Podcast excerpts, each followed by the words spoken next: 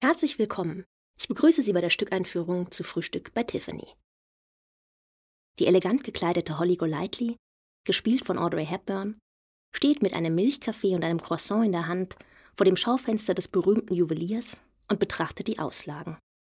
Vermutlich ist es dieses Bild, das sich ins kollektive Gedächtnis eingebrannt hat, woran die meisten denken, wenn sie den Titel Frühstück bei Tiffany hören oder lesen. Aber Frühstück bei Tiffany ist nicht nur der Hollywood-Film aus dem Jahr 1961, sondern zuerst einmal ein Roman. Dem jungen Autor Truman Capote gelang 1958 mit seiner Geschichte über eine hinreißende junge Frau ein absoluter Bestseller.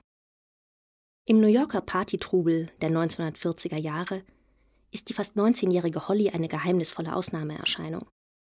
Sie mischt das Nachtleben auf und bezaubert die High Society durch ihre Ausstrahlung, ihre Schlagfertigkeit und ihren entwaffnenden Charme. Sie lässt sich zwar gerne von reichen älteren Herren ihren luxuriösen Lebensstil finanzieren, bewahrt sich aber immer ihre Freiheit.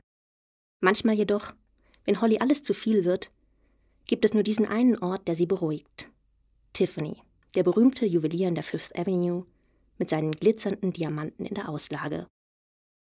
Hollys Nachbar ist ein junger Schriftsteller, den sie, obwohl er anders heißt, stets Fred nennt. Während er versucht, seine eigene Existenz zu ordnen und seine Karriere voranzutreiben, beobachtet er Hollys turbulentes und glamouröses Leben. Mehr und mehr verfällt er dabei ihrem Charme, obwohl sie die Männer davor warnt, sich in ein wildes Geschöpf wie sie zu verlieben. In seinem kurzen Roman gelingt es Truman Capote, das Lebensgefühl im New York der 1940er Jahre lebendig werden zu lassen. Eine aufregende Zeit, die zwischen wilder Freiheit und strenger Prüderie changiert – vor allem in einer pulsierenden Großstadt wie New York, einer Stadt, die wie keine andere für Modernität und Aufbruch steht. Nach den goldenen Zwanzigern, dem Wirtschaftszusammenbruch in den 30er Jahren und dem Zweiten Weltkrieg, der in Amerika zu diesem Zeitpunkt im Alltag lediglich am Rand zu spüren ist. Viel mehr als die politische Weltlage interessiert Capote ohnehin das schillernde Leben der Reichen und Schönen. Seine Hauptfigur Holly Golightly ist wohl einigen echten Society Ladies nachempfunden und trägt auch Züge seiner eigenen Mutter. In der Figur des einsamen, aufstrebenden Schriftstellers porträtiert Truman Capote sich in Andeutungen selbst. Für die berühmte Verfilmung von Blake Edwards, die 1961 mit Audrey Hepburn in der Hauptrolle in die Kinos kam, wurde nicht nur die gesamte Handlung in die 1960er Jahre transferiert, sondern die Geschichte wurde auch an einigen markanten Punkten verändert, sehr zum Missvergnügen des Autors. Seine provokant gezeichnete Figur der Holly Golightly war in ihrer offenen und unverblümten Art ohnehin für die damalige Zeit ein Skandal. Und genau deshalb wurde der Roman wahrscheinlich ein solcher Erfolg, denn dieses unkonventionelle Frauenbild war vollkommen neu. Aber für die Hollywood-Gepflogenheiten der späten 50er und frühen 60er Jahre war eine solche Filmheldin undenkbar.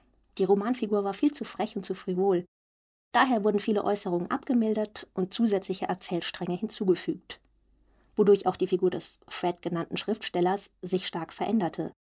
Mit dem realen Vorbild Capote hatte er nun nichts mehr zu tun. Die Verfilmung stellt die Liebesgeschichte zwischen Holly und Fred in den Mittelpunkt. Und anders als im Buch kommt es dabei auch zu einem Happy End. Das ist diese Version, die Filmgeschichte geschrieben hat.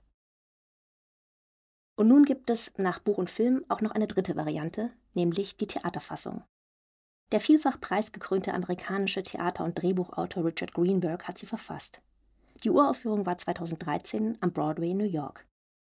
Diese Theaterfassung, die wir auch spielen, folgt im Wesentlichen dem ursprünglichen Roman. Die Handlung spielt im New York der 1940er Jahre und der Fred genannte Schriftsteller führt als Erzähler durch die Geschichte. Darüber hinaus gibt es in Greenbergs Bearbeitung zusätzliche Szenen, die den Bezug zu Capotes Biografie verdeutlichen.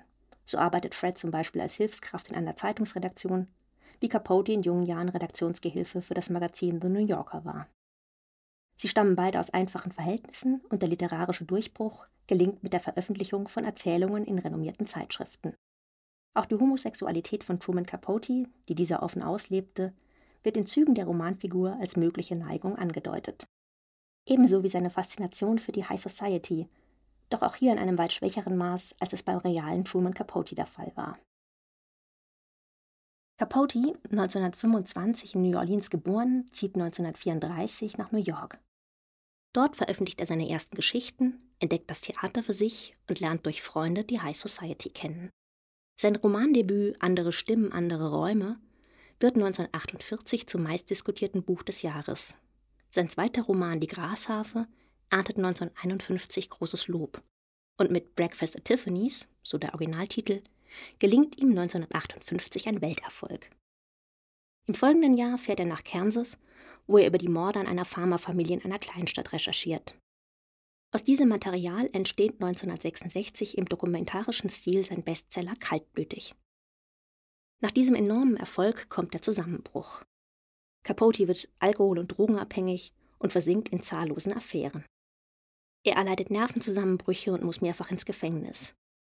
Nach vielen Ankündigungen wird 1975 schließlich das erste Kapitel seines Schlüsselromans Erhörte Gebete in einem Magazin abgedruckt, in diesen Auszügen enthüllt er persönlichste Geheimnisse der High Society, was zum Bruch jahrzehntelanger Freundschaften und zu Capotis gesellschaftlicher Ächtung führt. Er versinkt daraufhin in Depressionen und nimmt Drogen. Mit dem 1980 veröffentlichten Erzählband Musik für Chamäleons kann er nicht mehr an frühere Erfolge anschließen. Seine letzten Lebensjahre sind von Krankheiten geprägt. Vereinsamt stirbt er 1984 in Los Angeles. Doch nun genug vom Auto und zurück zu unserem Theaterstück. Ebenso wie die Erzählung von Capote und die Theaterfassung von Richard Greenberg spielt auch unsere Inszenierung im New York der 40er Jahre. Als Hinweis auf den Ort und die Zeit der Handlung zitiert der Regisseur Benjamin Hille zu Beginn eines der bekanntesten Gemälde des amerikanischen Malers Edward Hopper, nämlich Nighthawks. Im Inneren eines typisch amerikanischen Diners sitzen eine rothaarige Frau im roten Kleid, und ein Mann mit grauem Anzug und mit Hut, an der Ecke des langen Tresens ein weiterer Mann mit Hut und hinter der Theke der weiß gekleidete Barkeeper mit seiner markanten Kappe. Das 1942 entstandene Meisterwerk steht als Sinnbild für die Einsamkeit der Großstadt, faszinierend und abschreckend zugleich. So oder so ähnlich könnte es auch in Joe's Bar ausgesehen haben, dem Treffpunkt von Holly und Fred. An diesen Ort kehrt der Erzähler gut zehn Jahre nach den Ereignissen zurück, um im Rückblick seine Geschichte zu erzählen. Und parallel zur Nighthawk-Szenerie entsteht als Erinnerung ein weiteres ikonografisches Bild. Holly Golightly, die mit Kaffeebecher und Croissant in der Hand die Auslagen des Juweliers Tiffany bewundert. Die Anspielung auf die berühmte Anfangsszene des Films von Black Edwards ist offensichtlich. Die Fassade des Juweliergeschäfts in der Fifth Avenue wird dabei jedoch nur angedeutet.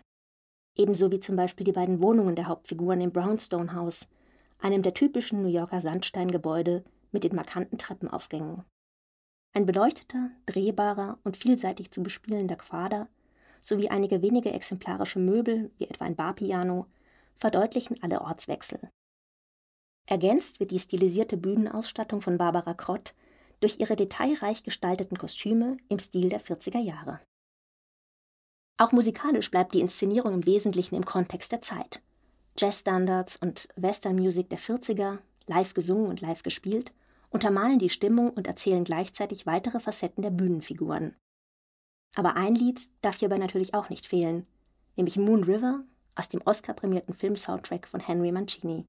Mit diesem Lied und mit dem Zitat der Anfangssequenz schlägt die Inszenierung eine Brücke von der ursprünglichen Erzählung zur heutzutage wahrscheinlich bekannteren Verfilmung die unterschiedlichen Blickwinkel auf die Figur der Holly Golightly und die unterschiedlichen zeitlichen Verortungen verschmelzen in diesen Momenten und lassen so einen ganz eigenen Blick auf diese faszinierende junge Frau zu.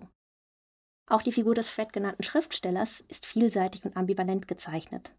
Trotz der biografischen Parallelen geht es in Benjamin Hilles Inszenierung nicht darum, ein alter Ego von Truman Capote zu zeigen, sondern es geht darum, einen eigenständigen Bühnencharakter zu erschaffen, ein einsamer junger Mann auf der Suche, der in Holly eine Seelenverwandte entdeckt.